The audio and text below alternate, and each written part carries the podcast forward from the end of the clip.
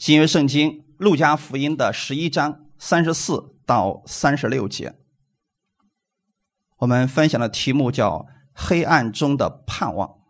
路加福音的十一章三十四到三十六节，如果你找到圣经了，那我们一起先来读一下这两段圣经、三段圣经。你眼睛就是身上的灯，你的眼睛若嘹亮，全身就光明；眼睛若昏花，全身就黑暗。所以你要醒察，恐怕你里头的光或者黑暗了。若是你全身光明，毫无黑暗，就必全然光明，如同灯的明光照亮你。阿门。好，我们一起先来做一个祷告。天父，感谢赞美你，谢谢你开始我们新的一周的生活。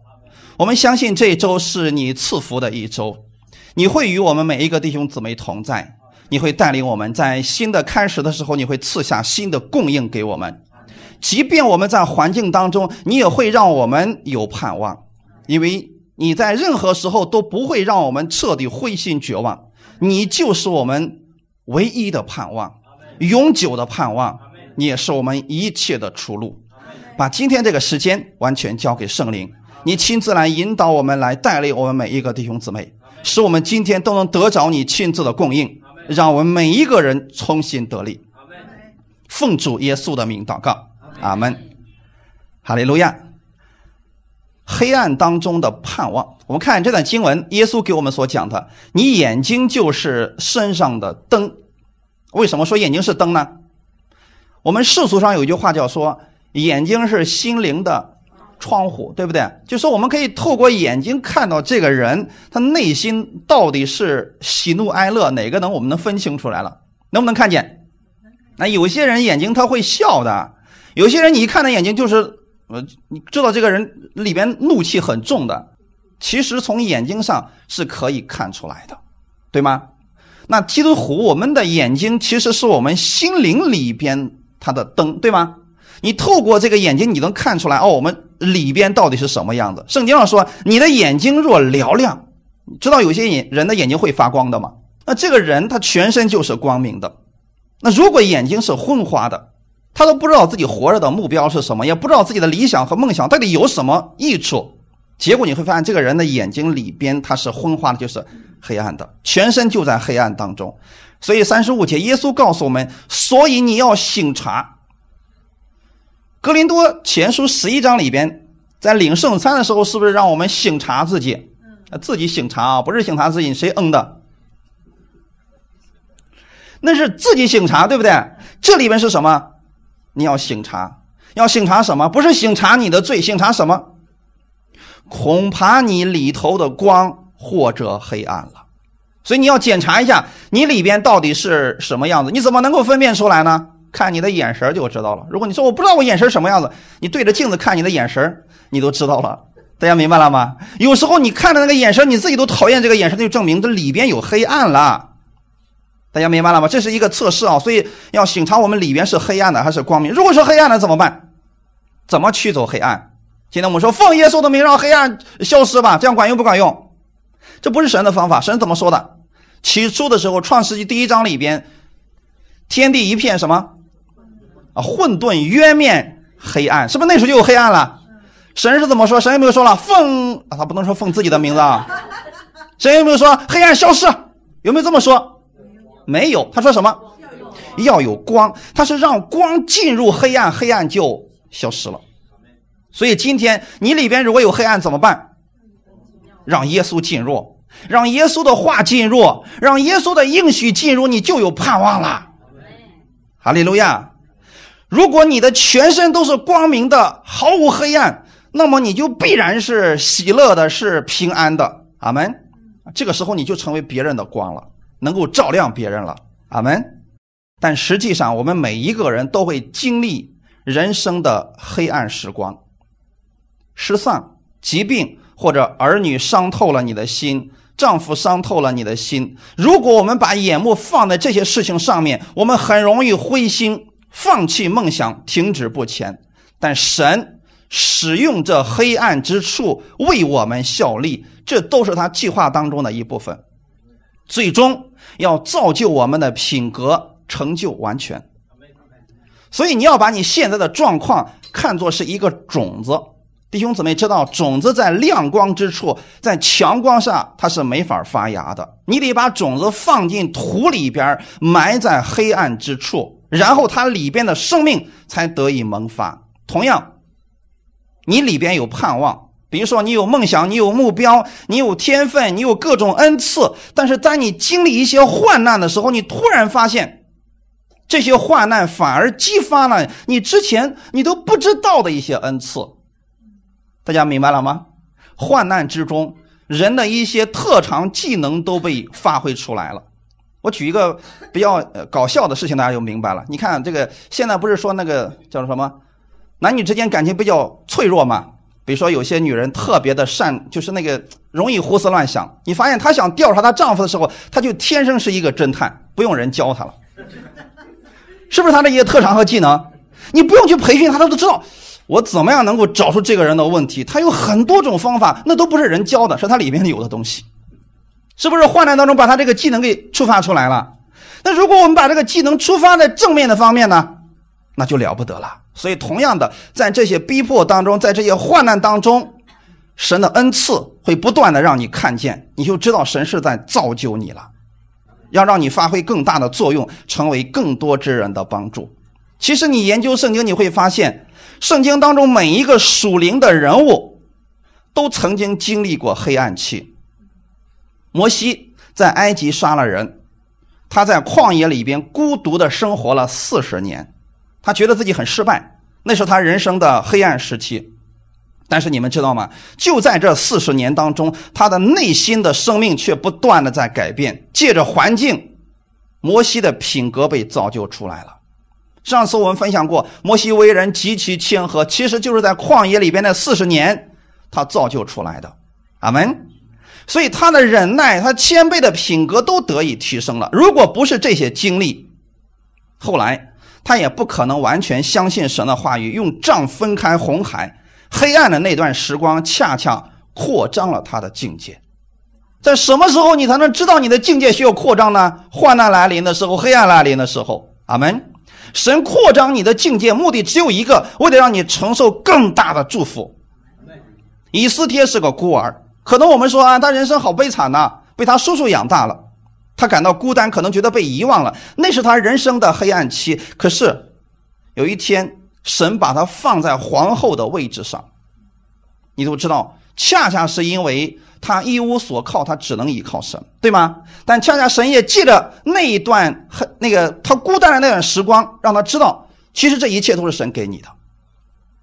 那么，他也恰恰在那段时间当中，他向神祷告，使用了他的这个权柄，拯救了以色列百姓。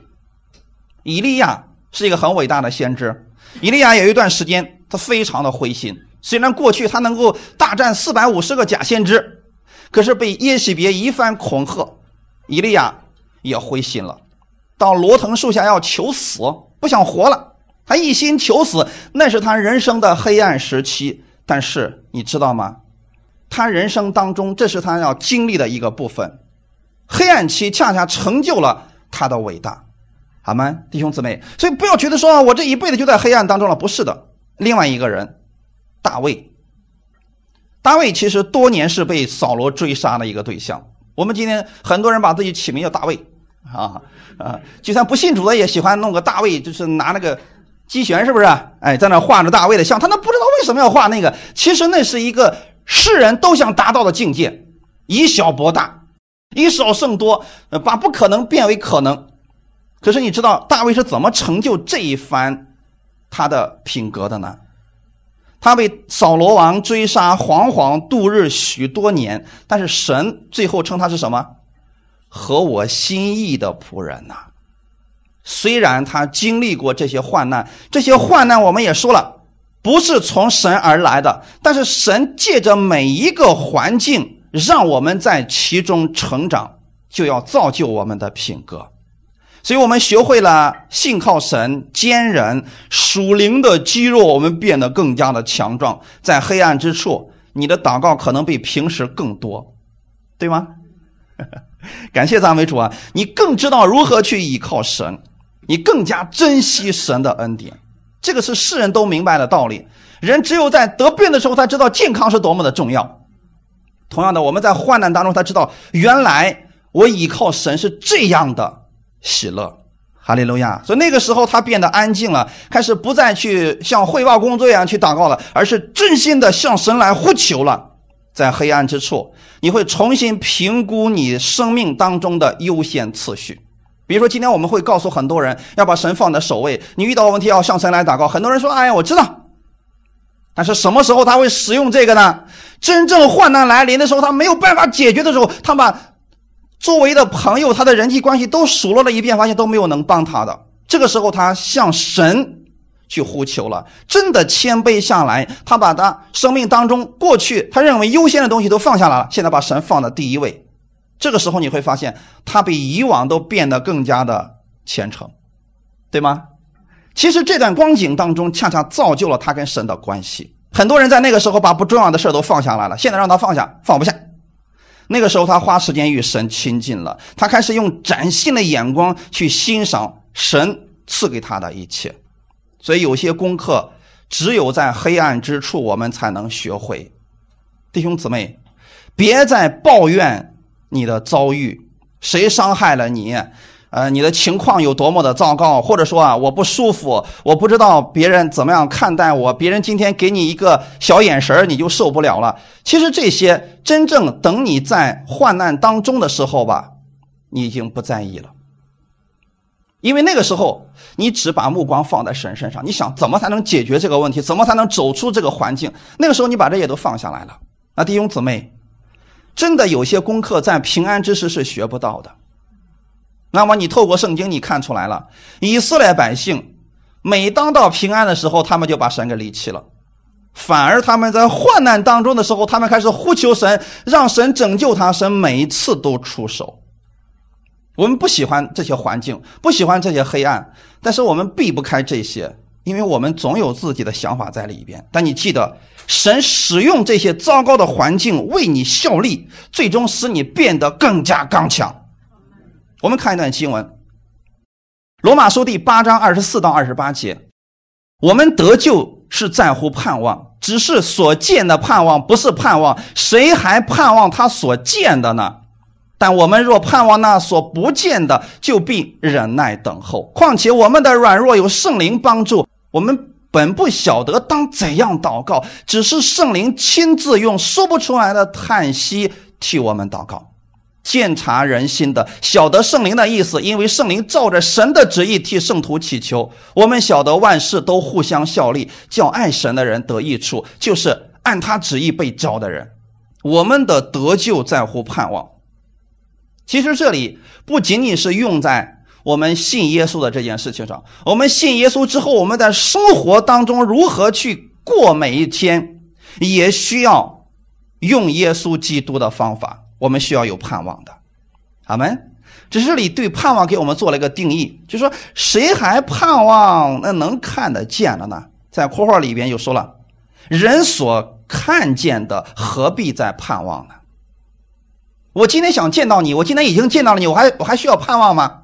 不需要了。只有说我知道你要来，但是我还没有看见你，这个叫做盼望。阿门。所以这种盼望是不是喜乐的？哎，我知道你要来，所以我特别高兴。哎呀，终于你要来了。这种盼望是非常喜乐的等待，这种等待不是痛苦。大家明白了吗？好，所以这里边说，但我们所盼望所不见的，就必忍耐等候。就是今天我们都在盼望什么？比如说，你像神祷告一件事情的时候，你现在正在苦难当中，你要祷告说：“主啊，你救我脱离这些苦难，对不对？”好，然后我们祷告之后，我们所有人都期待的是，我刚祷告完，下一秒这苦难已经不见了。我们期待的是这种结果，对不对？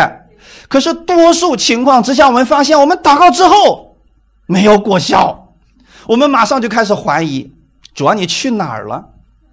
你是不是不听我的祷告？是不是我做的不够好？是不是我祷告太少了？还是不是我信心太小了？我们开始不是忍耐等候，我们开始烦躁不安。甚至有一些人说了，神做事有定时啊，所以祷告不祷告都不重要了。其实这是一种灰心的说法，大家明白吗？神做事确实是有定时，但是神也垂听我们的祷告。前两天的时候，有一个姊妹问我一个问题，说到底我们祷告之后，神是按照我们的祷告立刻成就呢，还是按照神的时间来成就呢？你们说是哪一个？如果你们说了是按照神的时间，那就是我们祷告不祷告都没有用处了。以色列百姓他们呼求神四百三十年，神说了满了日期我就把百姓救出来，那意思就是你可以祷告，哎，不到四百多年我不会把你救出来，那这样的话我们祷告就没有用了呗？是不是很多人陷入这个误区当中去了？那么祷告跟不祷告到底有没有区别呢？好，那现在我就告诉你。如果神告诉你，你的苦难期一共就四十天，神已经告诉你话语了。从今天开始，你让我不祷告了，你不祷告，你就会失去盼望。那你祷告什么呢？把神的应许说出来。主要我知道，再过四十天，我这个一切就结束了。你给我预备的是丰盛的祝福，我要看见了，这一切都是暂时的。你是不是像神这样祷告？那么神到那个时候成就了，你一点都不意外。你早都知道神会成就。阿门。现在发现是不是有区别了？祷告跟不祷告是不一样的啊！神做事确实有定时，但是我们祷告也是有功效的。你祷告，你得着益处，你有盼望。我们不是祷告让神有盼望，弟兄姊妹。我们无论祷告不祷告，神总是有盼望的神，他总能给人盼望。但是你向神祷告，你就有盼望。你什么时候祷告，你什么时候就有盼望。哈利路亚，感谢赞美主。所以这个事情简单的来想啊，你尽管祷告就可以了。当你没有看到结果的时候呢，继续祷告，带着盼望去祷告。阿门。圣灵会在你里面引导你，让你活在安息当中。这不就简单了吗？如果你不祷告，你是没有这个安息的啊。其实某些事情的发展，唯有在黑暗当中才能进行。如果一直在光亮当中，你的那个潜力啊，没有办法发挥出来。没有逆境，没有问题，没有敌人，这个听起来很好，但是却会阻碍你的成长。刚才我们读的经文里面说了，我如果我们盼望呢所不见的，就必忍耐等候。这个忍耐等候就是我们今天很喜乐的等候。阿门。我举一个最简单的例子啊，你通过这个例子可以去想，你生活当中遇到的问题都是一样的啊。我们现在是不是祷告说主啊，我愿你来。耶稣来了，是不是一切就结束了？耶稣来了，是不是一切苦难就结束了？啊，我们的人生也结束了。那是我们失去盼望了吗？恰恰那是我们最大盼望的实现，对不对？那么好，你说主要我今天祷告，你明天赶紧来。你这样祷告，神会不会成就？不会，神会按照他的日子来成就，对不对？但是你这样祷告，你是不是有盼望了？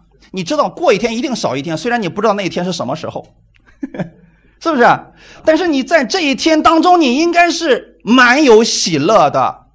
你跟那个不信主的他说：“哎呀，这日子又过了一天，不知道啥时候是个头。”我们是有头的，弟兄姊妹，我们有盼望，是因为我们知道耶稣一定会来。那今天我们会珍惜着每一天过去的一天，因为过一天一定少一天的。哈利路亚！你怎么选择你去过这一天？是喜乐呢，还是忧愁，还是苦闷的去过一天？我们有盼望的时候，你就是喜乐的。哈利路亚！那有人说了，我不能呀，有环境的时候我喜乐不起来呀。没错，神知道你这个情况，所以神也有解决方法。看前面。况且我们的软弱有圣灵帮助。你说你是软弱的，我喜乐不起来，我忧愁，我苦闷。没错，圣灵给你帮助呢，有圣灵来帮助你。我们本不晓得当怎样祷告，所以说，如果你软弱的时候怎么办？神已经给我们方法了，就是祷告。阿门。而且给了我们最简单的方式，就是说，有很多时候我们软弱到一个程度，就是我们连祷告都不知道要说什么了。已经软弱到那个程度了，这个时候你可以启动方言祷告了。阿门啊！这里说了嘛，圣灵亲自用说不出来的叹息替我们祷告。其实这个替在希腊文当中的意思是他跟我们一起祷告。那说简单了就是方言祷告，对不对？圣灵来引导我们，来帮助我们一起祷告。我们不知道该怎么祷告了。圣灵亲自加给你力量，鉴察人心的，晓得圣灵的意思，因为圣灵照着神的旨意替圣徒祈求。弟兄姊妹，虽然我听不懂，但我知道圣灵已经跟我同在，已经跟我一起来祷告，这个事儿已经说到神那儿去了。你只要记住这个事儿，你的祷告就一定有盼望了。就怕你说，哎呀，我祷告我也不知道啥意思，我祷告在干啥呀？干脆别祷了。这时候两种结局就出来了啊。然后，当你不断的在患难当中、在黑暗当中、在苦难当中祷告的时候，你就有盼望了。至少你得相信一件事情：万事都互相效力，叫爱神的人得益处。如果我们主告诉我们，你信了我之后，我就不会让你遇到一丁点的患难，那这句话就是废话。对吗？万事互相效力，其中包括了我们不愿意看见的坏事，或者一些坏的环境临到了。但你记得一件事情：这些事情虽然会到，它最终会对我们有益处。哈利路亚。好，弟兄姊妹，刚才我也说过了啊，没有逆境，没有敌人，听起来很好，实际上我们生命不会成长的。大卫在年少的时候，其实他是个很可怜的人，你们知道吗？你们羡慕大卫吗？说呀，大卫这个人真好，你看人家当了王都不骄傲，人家不像扫罗当上王之后就不知道自己是谁了，人家不像所罗门当了王之后就开始嘚瑟，娶那么多媳妇干什么？最后把自己都害死了。大卫是不是看起来很谦卑啊？你当了王之后遇到什么事还向神祷告呢？那你知道这三个人当中，唯有大卫经历的苦难是最多的，而前两个几乎没有经历过。所罗门没有经历过什么，是不是？扫罗也没有经历过什么，唯有大卫。大卫年少的时候就是一个很可怜的孩子。你还记得撒母耳去高大卫为王的时候，当时撒母耳不知道是谁，然后就找到耶西说：“把你的儿子们都叫过来。”好，那耶西就把自己的孩子就都放在这个撒母耳的面前，然后撒母耳说：“这是你全部的孩子吗？”他说：“哦，就是了。”然后呢？你看啊，撒母耳祷告之后说。他们都不是，你再想想，你还有没有儿子？你觉得哦，想起来了，还有一个呢。那如果你在你家里是这样一个待遇，你心里会怎么样？很明显，他年少的时候不受待见，对吗？他现在在什么地方？人家哥哥们都在家里面准备封王呢，他自己在旷野里面还在那放羊呢。可是神没有放弃他。哈利路亚！神没有放弃他弟兄姊妹。可能大卫年少的时候，他也想跟自己的朋友们一同玩耍，但是他没有这个机会。他得照顾他父亲的羊群，月复一月，年复一年，他孤单的在旷野里边牧羊，没有谈话的对象，看起来他的人生没有盼望了。虽然他有梦想，但是看起来几乎不可能成就的。但是这么多年孤单的牧羊生活。正是在预备他出人头地的日子，时候到了，他击败了歌利亚，一战成名。阿门。我们都看到了大卫成名之后的样子，我们也特别期待他带着光环的日子。可是你有几个人，我们愿意去造就那个品格呢？你知道大卫很多的诗篇，实际上是在旷野里边，在逼迫的时候，在逃亡的时候写的呢。大卫跟我们差不多，他一旦安逸了，他就犯罪了。但是那些经典的诗篇，恰恰是在他最糟糕的时候，他写出来的。实际上，你看起来这些成功似乎非常简单，但是那是因为大卫在旷野当中，在黑暗之处，他仍然有盼望。他的盼望唯有一个，那就是我们的神。大卫在旷野里面放羊的时候，他能向谁去诉说他的苦闷？对着羊说吗？他只能向神来祷告，对不对？那么他看着天地万物，看着羊群的时候，他怎么样去明白天父爱他呢？在灰暗之时，他又如何去仰望神呢？其实，当事情不如意的时候，即使他不懂，当他感觉神离弃他了，他仍然在做一件对的事情，就是对神有盼望。大卫可能保持有一种有一种态度，就是我虽然现在很糟糕，但我相信你是我的牧者，你必然会让万事互相效力，你会让我变得更刚强，你正在扩张我的境界。所以大卫在旷野里面学会了忍耐，学会了信靠神。你会发现时候到了，他被高举起来了，他成为了以色列的国君呐。所以我刚才说了。大卫很多经典的诗篇，其实都是在苦难当中，在黑暗之中写出来的。现在成为了许多人的安慰。我们来看一下，给大家读一段，你看看这里边啊，多么的丰盛的诗篇。撒母耳记下二十二篇三到七节，我们一起来读一下。我的神，我的磐石，我所投靠的，他是我的盾牌，是我拯救的脚，是我的高台，是我的避难所，我的救主啊！你是救我脱离强暴的，我要求告当赞美的耶和华，这样我必从仇敌手中被救出来。曾有死亡的波浪环绕我，匪类的急流使我惊惧，阴间的绳索缠绕我，死亡的网罗临到我。我在急难中求告耶和华，向我的神呼求。他从殿中听了我的声音，我的呼求入了他的耳中。为什么大卫能够对神有这么多的形容呢？他是我的磐石，是我所投靠的，是我的盾牌，是拯救的脚，是我的高台，是我的避难所。让你们去形容一下，神是你的什么？你能形容几个？说，你说他是我的救主。再想想看，还有什么？他是我的救主啊！你再想，他都是你的救主。可是大卫为什么会有这么多不同的词？他是我的磐石。在他软弱摇晃的时候，他立在神的话语上，他不动摇，所以他知道什么是磐石，对吗？你是我的盾牌，在他遇到危险的时候，神保护了他，他知道是这个盾牌，是拯救我的脚，是我的高台，是不把他举起来的。他有这么多的形容词，其实每一个形容词的背后都有一段看似非常艰辛的经历，对不对？你仔细读，曾有死亡的波浪环绕我。咱也不说别的，这句话你总知道他经历了什么，总不是喜乐吧？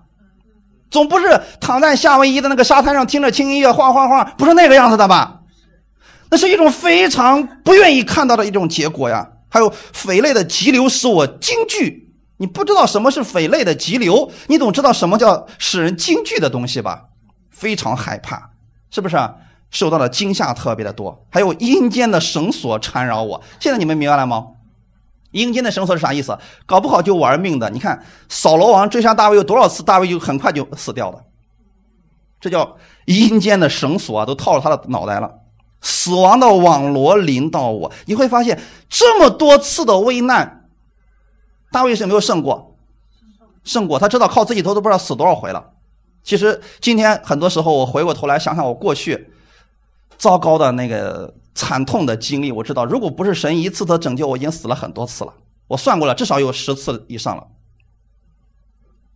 为什么我今天能够珍惜这每一天？我知道，如果不是过去神拯救我，我已经已经不知道死多少次了。那我能记起来有十次，但是不记得的呢，更多，对不对？所以大卫说的是：“我在急难中求告耶和华，向我的神呼求，因为他知道没有人能救他。”没有人可以帮助他，他唯有向他的主来祷告。而且他知道一件事情是什么呢？大卫的盼望在哪里？他从殿中听了我的声音，我的呼求入了他的耳中。这句话你们要记在心里边。无论你们在任何的患难当中、苦难当中、逼迫当中，只要你祷告，你应该记得，神从殿中听了你的声音，你的呼求已经达到他的耳中了。达到耳中的意思是什么？神正在为你成就最美好的事情，即便是在患难当中，在人生的黑暗当中，你仍然要对我们的主有极大的盼望，他会使万事互相效力，让你最后得益处。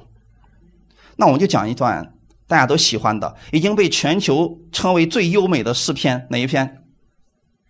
诗篇二十三篇，是不是？包括不信主都研究了，哎呀，这个诗篇写的真好，他们。说的好是什么原因？因为前面的部分哦，耶和华是我的牧者，我并不致缺乏啊。我躺在青草地上，在可安息的水边。我们说，哎，哎，你看这个形容多好啊！哎呦，我躺在青草地上，微风吹着，是吧？哎，我在可安息的水边，哎，有溪水从我身边流过啊，那景况是多么的优美安宁。我们可能想的是这个。场景，但实际上你知道大卫是在什么情况下写的诗篇二十三篇吗？中东的背景我们要了解一点。绵羊的生存全靠牧羊人，牧羊人带领他们寻找食物、寻找水源，保护他们脱离豹子、豺狼等等的攻击。大卫放羊的时候也是如此。那现在谁是羊群的保护？大卫自己对吗？大卫自己是这群毫无战斗力的羊群的保护。有时候来了狮子，有时候来了熊，他们都要袭击羊群。这个时候，大卫只能挺身而出，大卫就勇敢地冲上去追赶他们，击打他们，将羊救下来。那如果说这些野兽想要攻击大卫的话，大卫就揪住他们的胡子，把他们打死。为了照顾羊群，大卫是白天受热，晚上受尽寒霜啊，耗尽了自己的心力啊，就为了保护这群羊群。在我们看来，可能这日子有啥可过的呀？毫无出头之日啊！这么小年龄就在放羊，一直放羊，一直放羊，不知道什么时候是个头了。可是你会发现，大卫在这过程当中。他明白了一种关系，什么关系？大卫把自己牧羊的这个经历做了一个联想和默想，他突然明白一件事情：我就是神的小羊啊！我怎么样保护我的羊群，我的主就怎么样来保护我。他突然明白自己这个事情。看似没有意义的事情，突然变得无比有意义，因为他每一天他都想方设法去保护他的羊群。在这个过程当中，他突然明白，每一天他的主都在保护他，都在供应他。哈利路亚！上次我给大家分享过，如果你能明白你现在怎么样对待你的孩子，你就明白天父怎么样爱你。虽然说我们的爱特别的少。天赋的爱更多，可是今天在苦难当中，在环境当中，当你临到这些的时候，你就默想一下大卫当时的那个情景，他看到自己怎么样去努力保护羊群，主就怎么样保护他。所以，即便他遇到再大的危险，他可以宣告说：“耶和华是我的牧者。”我们可能就这么说说而已，可是大卫是有实际的经历的。阿门。大卫非常的明白。就是这位天地的主领我到青草地，领我到可安歇的水边。就是这一位神，在我行过死荫的幽谷的时候，他都没有离弃我。可能这个时候他想，在我遇到困难的时候，在我遇到死亡的幽谷的时候，我的哥哥、我的父亲们都不在，但是我的主在。所以你们也不要灰心的用姊妹，不要说呀，我我有苦难的时候，我的同工们在哪儿？我的教会的朋友们在哪儿？呃，我的家人在哪儿？不要去看这些，你得知道你的主在你身边，他才是能力最大的那一个。哈利路亚！我们在青草地上，我们都可以说主啊，我好爱你啊。可是，在死荫的幽谷里边的时候，你能不能信靠神呢？在平静的溪水边，我们可以说主啊，感谢你的恩典。能不能在死荫的幽谷，在你的敌人面前，你能够称颂我们的主呢？所以我鼓励你，即便你是在死荫的幽谷，你仍然要对你的神有盼望，他不曾离开你。也许你感觉到孤单，感觉到被遗忘了，但这只是你的感觉。我们的主对你有应许，他永不离弃你。在你人生不如意的时候，他仍然在带领着你。黑暗之处，只是他计划当中的一部分。或许你不懂，但信心就是在这样各样的环境当中被造就出来。我们可以在各样的环境当中学会去依靠神，勇敢的相信神正在赐福于你。哈利路亚！即便你在黑暗之处，神能使用逆境，最终使你受到益处。所以大卫说：“我虽然行过死荫的幽谷。”他的人生曾走过幽谷，走过黑暗，但他的盼望是：你与我同在，你的杖、你的肝都安慰我。哈利路亚！神如此安慰大卫，今天也如此来安慰你。在你的敌人面前，你希望怎么祷告？现在有仇敌了，在你敌人面前，你怎么祷告？我们多数的人就是像约翰那样：主啊，快！从天上降下火，把他给烧死吧！我们多数人希望把仇敌彻底消灭，可是那个时候你的信心怎么成长？大卫终于明白一件事：你觉得大卫以前没有这么祷告过吗？他可以祷告说：“哎呦，主啊，快来熊了，赶紧把熊消灭掉！”他可能开始这么祷告，结果熊还是把他羊给咬死了。最后他发现，不在我敌人面前，我不要这么祷告，我要有一种更有。盼望的祷告就是在我敌人面前，你为我摆设筵席。这个意思是什么？你的敌人还在不在？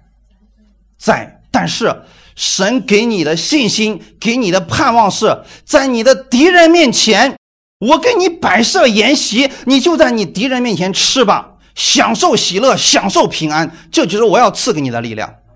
我们总是觉得说，主啊，这个风平浪静的时候，我能享受平安喜乐。神让你超越一切环境。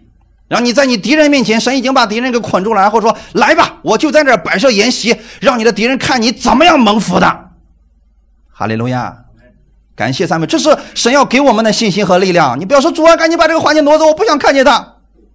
神说不，你应该看见另外一个，我已经给你摆设了筵席了，他奈何不了你的。你应该看到是我给你的筵席更大。哈利路亚！他用油膏了你的头，使你福杯满溢。这就是神给你摆设的筵席，弟兄姊妹。仇敌以为这种方式可以让你失败，可以让你感觉到悲伤、定罪、恐惧、失落。可是你不是这样的，你经过这些事之后，你变得更加的强大了。魔鬼是个失败者，阿门。其实每次我软弱的时候，我就想起来，魔鬼真的挺可怜的。为什么说他可怜呢？其实他的计谋比我们的神差的太远了，对吗？嗯，我以前给一些人讲过，我说啊魔鬼啊做的最失败的事就是把耶稣给定死了。为什么呢？你看耶稣在世上医治人、释放人、讲天国的福音的时候，魔鬼是不是想方想方设法说，我一定把你给杀死？我只要把你给杀死了，你就不能再去呃妖言惑众了，是不是？这是魔鬼的心理。所以他想方设法使用周围的法利赛人，使用犹太人，终于把耶稣给杀死了。他没想到的是，其实这正是神使用的一种方法。为什么我说这是魔鬼最大的败笔之处呢？他以为说我只要把这个耶稣杀死了，再也没有人可以威胁我了。没想到的是，杀死了一个耶稣，这下捅了马蜂窝了。为什么呢？杀了一个，这下出来无数个，是不是这样的？耶稣死而复活之后，圣灵浇灌在每一个相信耶稣的里边结果现在魔鬼看我们说：糟了，看谁都是耶稣。只要我们相信耶稣，我们是不是披着耶稣的衣袍？那么在魔鬼看来，完了，这就是耶稣。现在明白了没有？他过去只看到一个，一个有能力的，其他门徒们都很软弱。现在好了，把那个杀死之后，门徒们全都成耶稣了，就像耶稣一样，拿着耶稣的权柄，死而复活的神迹，各种医治病人。过去耶稣做，现在门徒们全都在做，是不是魔鬼的最大的败笔之处？怕的是我们不知道。哎，我们不知道，我们仍然觉得惧怕。其实这些环境你可以靠着主胜过，这是你最大的盼望。哈利路亚，也是神给你所摆设的筵席。你说你经历过孤单。经历过背叛，经历过疾病，在神那里你有盼望，你拥有崭新的开始了。阿门。很多时候我们说主啊，你赐给我更多的祝福，我愿意成为你祝福的管道。神说好，我听到了，我知道你这个心了，我得先把你的管道扩大一点你的管道太细了。结果神开始造就你的时候，你说主啊不，我不要再做你的管道了，太痛苦了。其实是这样的，弟兄姊妹，我们想要祝福别人的时候，神要先扩张我们的境界，让你有能力来承受他的这些祝福啊。即便是在人生不如意的时候，我们仍然不要放弃，不要失去盼望。阿门。你想，今天我们要成为别人的祝福，真的，我们要不要扩张我们的境界呢？你真的觉得你给别人祝福，神人就一定会接受吗？如果你没有扩张境界，你会受伤比别人更严重，你知道吗？因为现在传福音是不是？你说，哎呀，怎么样？耶稣可好了，耶稣爱你啊！你这样说是不是你好心？所有的人说，哎呦，是吗？太好了，我愿意接受耶稣，快给我祷告吧！真的是都是这个结果吗？你跟别人说的时候都是说离我远点啊！再给我说耶稣，咱俩就断绝关系。好，如果你没有被扩张境界，你马上回来灰心了，主要我再也不传福音了。但是当神扩张你的境界之后，你会发现，无论对方怎么回应你。你真的还为他祝福，还把耶稣介绍给他，目的你知道真的耶稣可以救他的。哈利路亚！看一段经文，《约翰福音》的十二章二十三到二十四节，耶稣说：“人子得荣耀的时候到了。我实实在在的告诉你们，一粒麦子不落在地里死了，仍旧是一粒；若是死了，就结出许多子粒来。”那现在耶稣说的意思是什么？他怎么得荣耀的？没错，实际上这里的意思就是我要被杀了。一个耶稣死了，结果呢，无数个耶稣出现了。那那个是不是得先死啊？如果耶稣不死，我们哪有那个机会啊？所以耶稣用种子来做比喻，但是绝对不是像一些人所讲的，你要努力的治死你的老我呀，你要努力的治死你自己呀。其实不是这个解释的，弟兄姊妹。神从来不是说你要努力把你自己给整死啊，没有这个意思啊。神怎么做的呢？就是借着各样的环境。借着各样的患难，让我们仰望神，让我们把我们的盼望放在神的应许上，忍耐等候的过程当中，我们过去的思想，我们自己把它丢掉了。我们不断的被神的话语更新了，因为我们不断的在经历神的大能和神的同在，就像大卫一样。大卫如果没有旷野当中的那段经历，如果没有被人追杀的那段经历，他不知道神的话是如此的真实。那如果我们没有这样的经历，我们也不知道啊。我知道神的话是好的啊，我知道神的应许是好的啊，我知道你知道的太多了，就差差的是经历。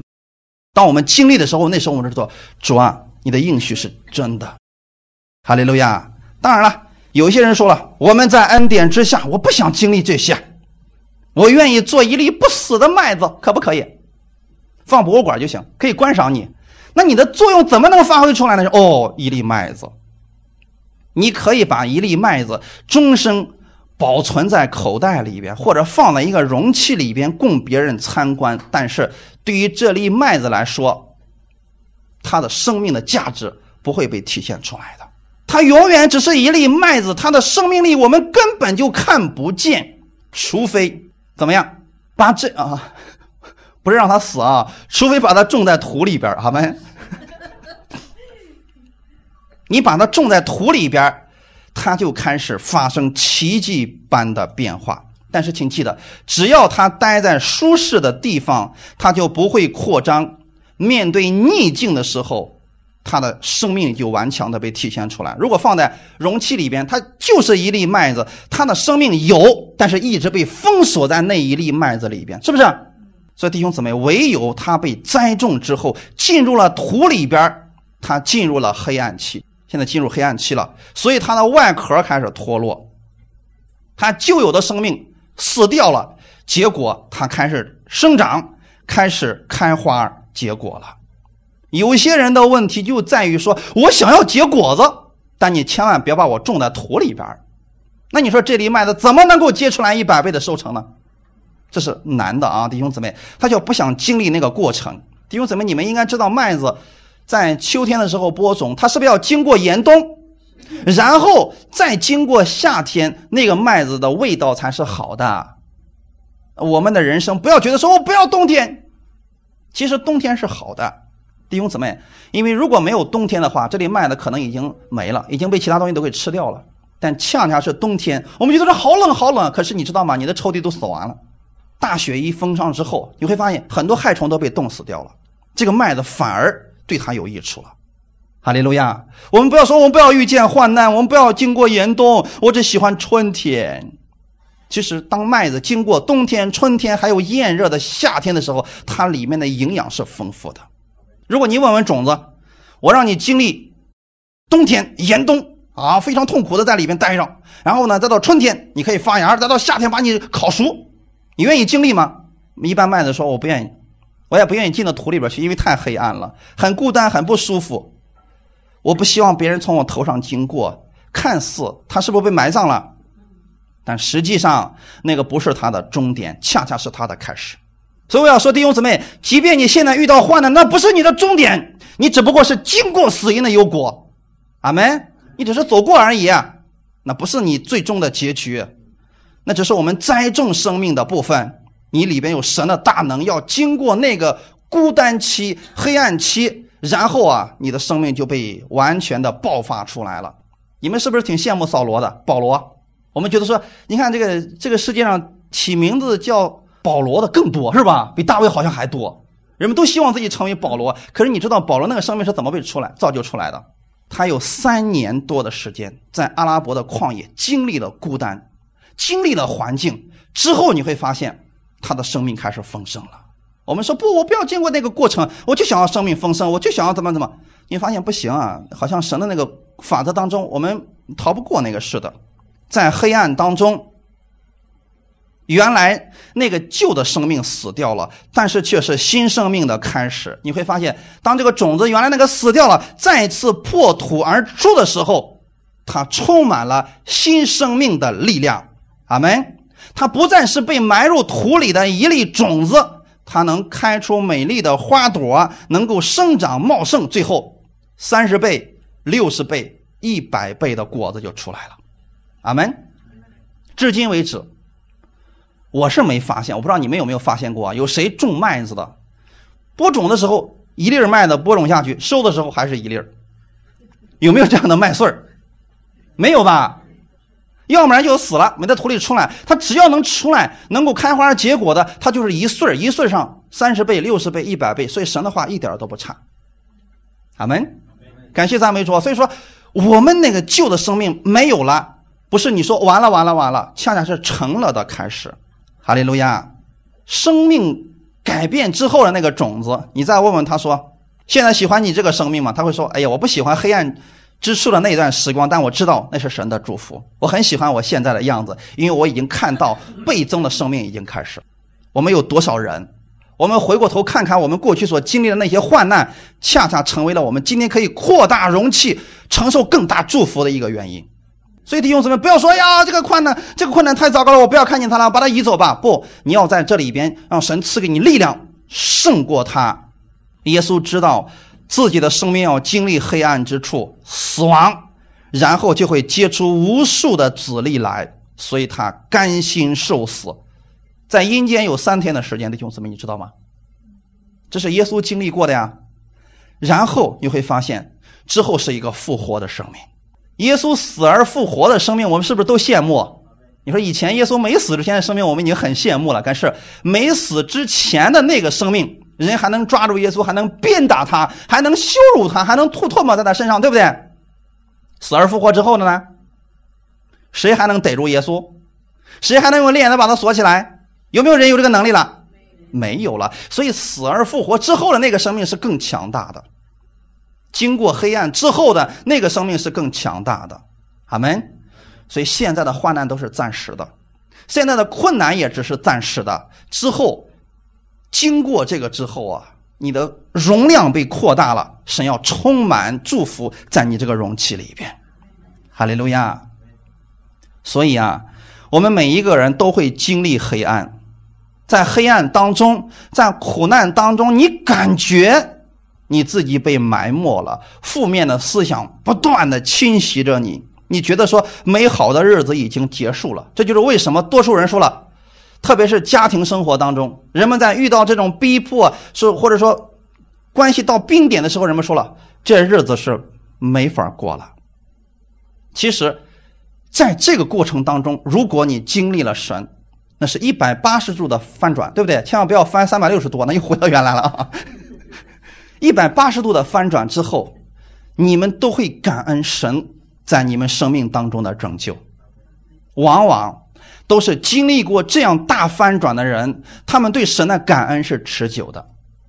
恰恰是那些从来没有经历过神恩典的人，他说：“哎呀，主的恩典真好啊！”遇到患难，你发现这个人没了之后，再问他：“我不信了，我不觉得这个主对我有什么好的。”弟兄姊妹，在这个过程当中，才是你真正需要去经历神的时候，不要放弃。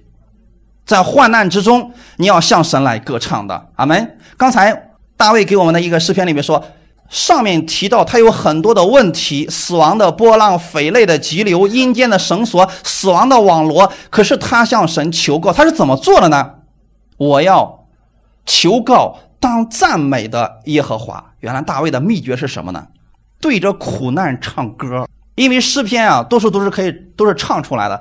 呃，现在我们看圣经当中的诗篇是不是挺多的？其实他他们敬拜神的时候，去耶和华的殿中那个路上的时候。他们是一边走一边唱着诗篇过去的，所以这些都是诗歌啊，弟兄姊妹。那么大卫他把这些写出来，就证明自己以前唱过的。在什么时候唱这些东西？艰难之处、黑暗之处、苦难之中，是不是？在这之中，他开始唱神的应许。所以有一些诗歌你会发现很有意义，对不对？如果啊你选错诗歌了，那就麻烦了。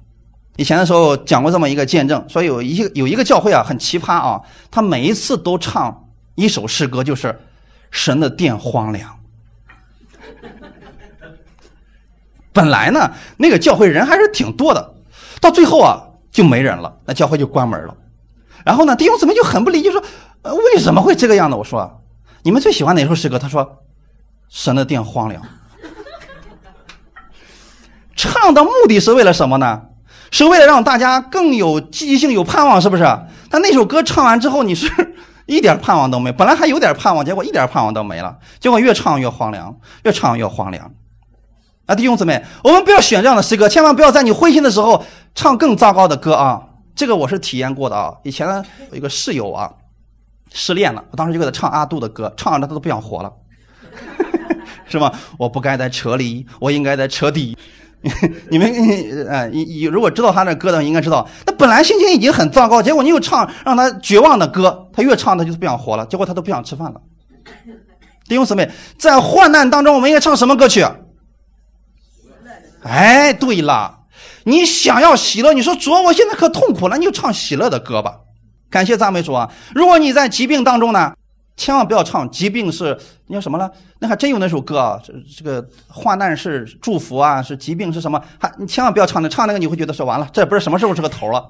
以前的时候有一个姊妹，她身体上一直有那个皮肤病，将近三十年的时间啊，她就没有穿过裙子，很糟糕。她就想，哎呀，这个怎么办呢？后来她信主了，那段时间我给她推荐了一首歌，小草的歌叫。你是医治的神。回家之后啊，他就把那首歌放开，一边放一边唱，一边唱着一边哭，然后就说了：“主，你是医治的神，你已经医治了千万人，你也一定能够医治我。”唱着唱着，身上的病好了。那如果你选错了歌呢？患难是祝福，你越唱你心里越没底儿啊！哎，这个祝福啥时候是个头啊？所以说，弟兄姊妹，大卫他知道。这个是患难，可是你看大卫的诗篇前面他会描述我在什么样的环境当中，后面他说我向你歌唱，我向你呼求，我知道你已经垂听了我的祷告。这是大卫所有诗篇的一个特点，就是前面他会描述他的情况很糟糕，后面他会说了我知道你是我的主，你会拯救我，所以他才用说你是我的高台啊，他盼望在神那里。阿门，弟兄姊妹，所以我愿意你们也学一首学一些比较朗朗上口的诗歌啊。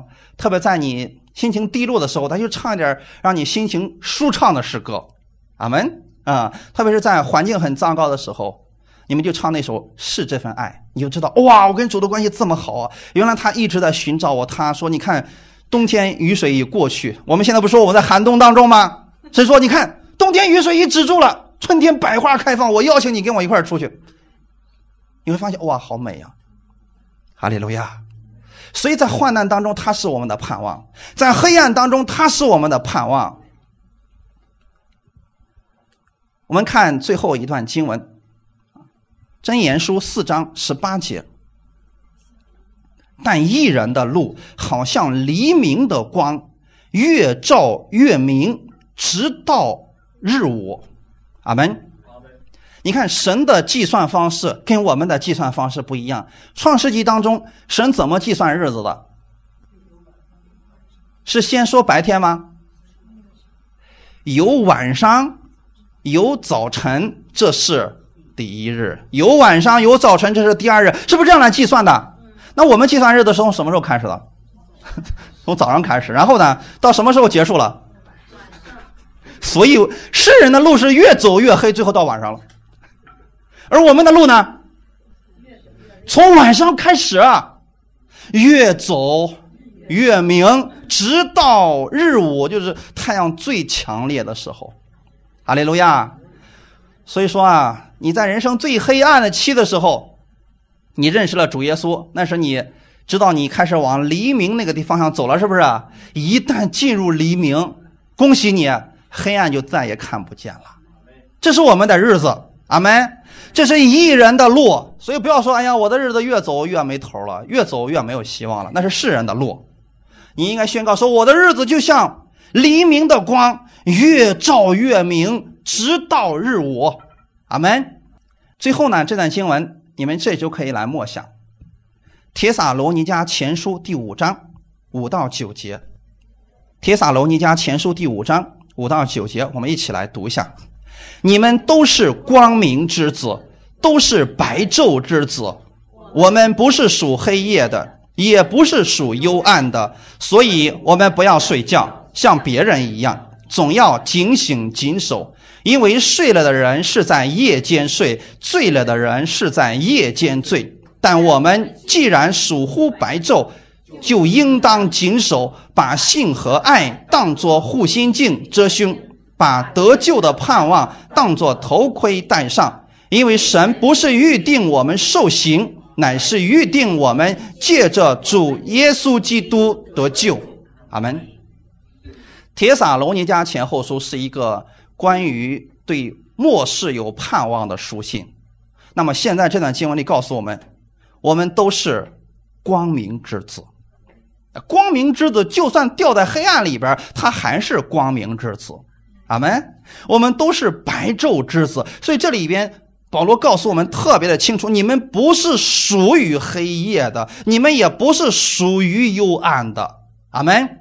就算你现在在幽暗当中，你也不是属于他的，你只是经过而已。所以我们不要睡觉。弟兄姊妹，这里边要用灵异解经法，千万不要照着字面意思说，从今天开始不睡觉了。啊，灵异的意思是我们不要像别人一样。看不清这个时代的发展，你要知道，耶稣基督第二次再来的时候，其实那就是最亮的光就要到了，对吗？那在这之前呢，是什么？最暗的黑夜也要到了，所以我们心里要有准备啊，弟兄姊妹，不要说，哎呦，我知道，我就盼望光明，我不希望我在黑夜当中。耶稣来之前，不是耶稣来之前，一定是最黑暗的时候。在最黑暗的时候，我们世人都说完了，没希望了。突然，你最大的盼望来到了，这个事情一定会发生的。所以，我们不要睡觉，像别人一样，总要警醒其实。就是你要知道，这日子已经到什么时候了。阿门。主来的日子近了，所以你不要说，哎呀，我还看不懂，所以说吃吃喝喝睡睡得了。不要这样，你应该在属灵里面要警醒。看明白这个时代。如果说黑暗到了，你应该有盼望，那就证明，啊，光明很快就要到了。阿门。越黑说明光明越来的近了。这你看世人的特点是什么呢？第七节说了啊，因为睡了的人在什么时候睡？睡了的人在夜间干什么？啊，你会发现，不信的人他要么在夜间睡觉，要么在夜间醉酒，而我们呢？我们在夜里边警醒谨守，因为我们有盼望。哈利路亚。那在这里，你们还记得迦拿的婚宴那件事情吗？还记得那五个童女的比喻吗？那些都是在晚上发生的。以色列结婚跟我们结婚不一样，我们结婚是在挑中午头的时候结婚，是不是？举行婚礼在日光最强烈的时候结婚，可以色列百姓是在晚上的时候结婚。大半夜的时候，你还记得 为什么有有人喊着说：“哎，新郎来喽！”为什么会有人喊这个？因为大家都睡着了，因为那是黑夜的时候。你会发现，是不是我们主耶稣再来的时候也是这个情况？大家都在黑夜当中，但有的人睡着了，有的人在警醒当中。当那个号筒一吹响，你应该心里警醒：“哦，我知道了，主耶稣要到了。”阿门。所以他们这些人是在夜间睡，是在夜间醉，而我们是在夜里边。警醒，并且有盼望，因为我们在等什么？等着新郎的来到。哈利路亚！我们在等着新郎的来到。夜越黑，说明新郎来的越快了。因为他不可能到天亮了才过来。弟兄姊妹，这一定要记得啊！他来一定是在晚上啊！这就是说明什么事情呢？耶稣在我们不知道的时候他来了，在你最没有盼望的时候他拯救了你。哈利路亚！这里边说，我们既然属乎白昼，就应当谨守。谨守怎么谨守呢？这里面告诉我们原因了啊，还有方法也告诉我们了。把信和爱当作护心镜遮胸，把得救的盼望，你会发现，我们能够谨守的这些东西，都不是从我们里边出来的，都是从神而来的，都是从神的应许而来的。所以，归根结底一句话，在你患难当中、黑暗当中，你要对神有盼望，他是你的力量。阿门。它是你永久的盼望。第九节说了嘛，因为神不是预定我们受刑，请记得你信耶稣不是为了过得啊更糟糕。我们信了耶稣不要比惨。哎呀，你看看这周你被神管教了几次呀？腿断了几个呀？我们一共就就就四个肢肢体，我能断几次呀？我们应该是分享主啊，今天我又得到了你多少的恩典？即便我在患难当中，我也没有失去你的盼望。哈利路亚，乃是预定我们借着主耶稣基督得救。什么时候你需要被拯救呢？在患难当中掉进网络的时候，你才需要被拯救的。所以，当你被拯救之后，或者说在患难当中，你仍然对神有盼望，你就可以成为别人的见证了。哈利路亚，我们一起来祷告，天父，感谢赞美你，谢谢你今天借着这样的话语，让我们知道，即便在黑暗当中，我们仍然有盼望。你让万事都互相效力，叫我得益处。虽然有些事情我看不明白，但我知道你仍然在掌权当中。虽然有些事我不看不懂，但我知道你是对我有益处的。你是我的盼望，你是我的力量，你是我的高台，你是患难当中随时的帮助。我感谢赞美你，让我在生活当中经历你的话语。无论我遇到什么，让我经历你的同在。感谢赞美你，一切荣耀都归给你。奉主耶稣的名祷告。阿门。好，弟兄姊妹，请起立，我们一起祷告，领受圣餐。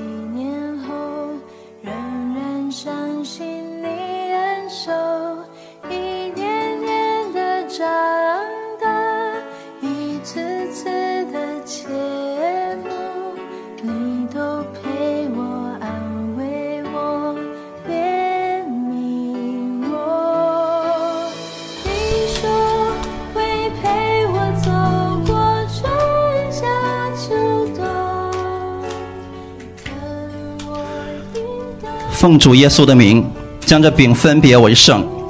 从此刻开始，这不再是普通的饼，乃是主耶稣的身体，为我而舍的。耶稣，当我在患难当中，当我在疾病当中的时候，我透过圣餐，透过你的身体，我看到了盼望。这是我的医治，这就是我的重新得力的力量。耶稣，我相信你能为我成就一切。主啊，在此刻当中，我愿意向你来祷告。你把你的身体舍给我，是为了让我得着你的健壮，得着你的健康。就算我在风雨当中，你仍然是我的依靠。感谢赞美你。我们每一个人领受到圣餐的时候，我们开始思想：这是耶稣的身体。你就思想，耶稣能为你成就你现在所遇到的这个问题吗？他能改变你的环境吗？如果你说他能，你要对他有盼望，领受他的身体是让他进入你的生命当中，改变你的里边的软弱，让你变得强壮，吃下你的环境为食物，让你越来越强壮。我们每一个人，我们在主面前来祷告，不要觉得你手中拿的是普通的饼，那就是耶稣的身体。具有能量的弟兄姊妹，圣经当中有很多人触摸了耶稣的身体，他们的病得医治了。此刻，你也如此。你不仅要领受耶稣的身体，你还要吃下去，让耶稣的身体跟你的成为一体。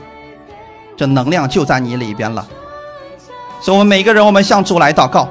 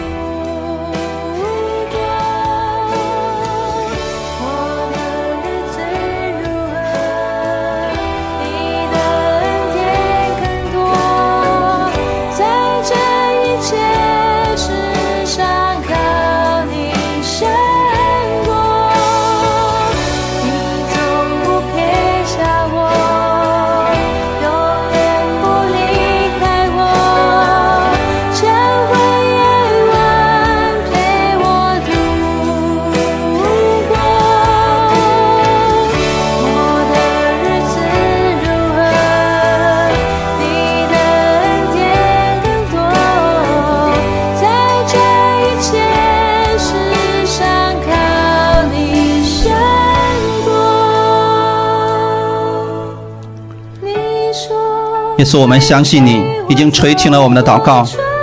我们每个弟兄姊妹现在向你扬手张望的时候，你没有丢下我们，你在你的殿里面垂听了我们的祷告，你会听到我们的呼求。奉主耶稣的名，你们领受了耶稣的身体，你们的身体就是健康的。奉主耶稣的名，你们已经得着健康了。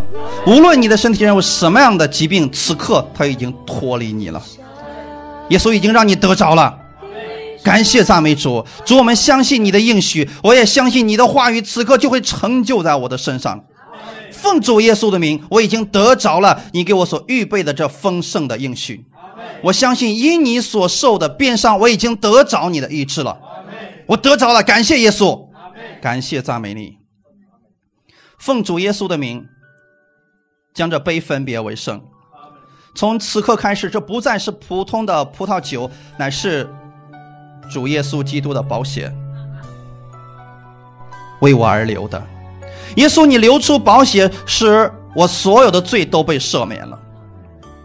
借着这保险，让我也知道我是在新约当中的人，因为你流出保险，为我成就了新约，让我知道我不再是孤单的，即便我在患难当中，在低谷当中，你也与我同在。因为有着血的约定，我知道你永不离开我，你会垂听我的祷告。奉主耶稣的名，你们里边所有的定罪感、内疚感全部脱落。不要再相信神不爱你，不要让任何人的定罪影响了你领受神丰盛的应许。在你的敌人面前，他为你摆设筵席，他会赐给你力量，让你胜过你所有的环境。把你心中的委屈全部告诉给耶稣，让他洗净你里边一切的这些定罪的东西，让他脱落吧。今天是新的一天的开始，你要领受他的力量而生活。我每个人在主面前，我来祷告。